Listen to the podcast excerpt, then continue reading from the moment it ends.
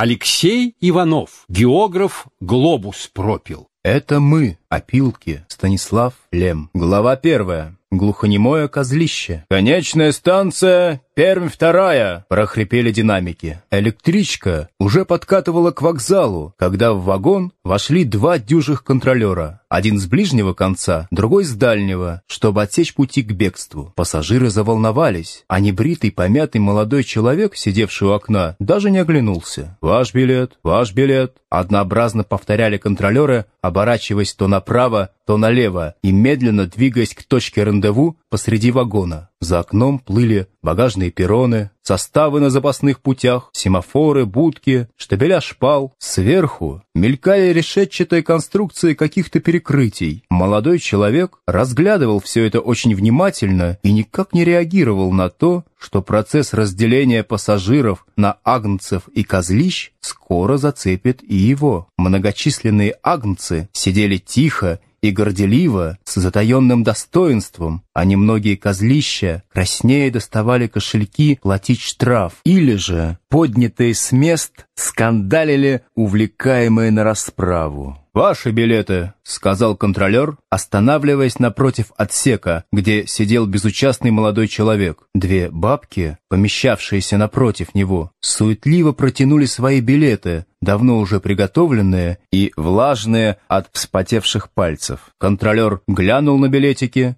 и злобно укусил каждый из них маленькой никелированной машинкой. Девушка, сидевшая рядом с молодым человеком, не глядя подала свой билет, и контролер с ревнивой въедливостью прокусил и его. Молодой человек по-прежнему смотрел в окно. «Ваш билетик, молодой человек», — сказал контролер, нервно пощелкивая никелированными челюстями. Молодой человек даже не оглянулся. «Эй, парень!» Переставая щелкать, окликнул контролер. Обе бабки с ужасом уставились на гордого безбилетника. «Парень, не слышишь, да?» С угрозой спросил контролер. Два пленных козлища за спиной контролера злорадно взирали на молодого человека, не отрывавшегося от созерцания товарных вагонов на дальнем пути. Над этими вагонами мирно покачивались ветви тополей, уже слегка тронутые желтизной. Контролер протянул руку и постучал своей кусательной машинкой по плечу молодого человека. Тот быстро обернулся и непонимающим взглядом обвел раскрывших рты бабок свирепеющего контролера взволнованных козлищ. «Билет есть?» — прорычал контролер. Молодой человек тревожно поглядел на его губы, потом на девушку, которая вздрогнула, соприкоснувшись с ним взглядами. Затем молодой человек вытащил из карманов руки и сделал несколько быстрых, плавно переливающихся один в другой жестов перед своим лицом коснувшись пальцем края рта и мочки уха. Еще раз оглядев ошеломленных зрителей, молодой человек вежливо кивнул и отвернулся обратно к окну. «Чего он?» — растерянно спросил одно из козлищ. «Глухонемой!»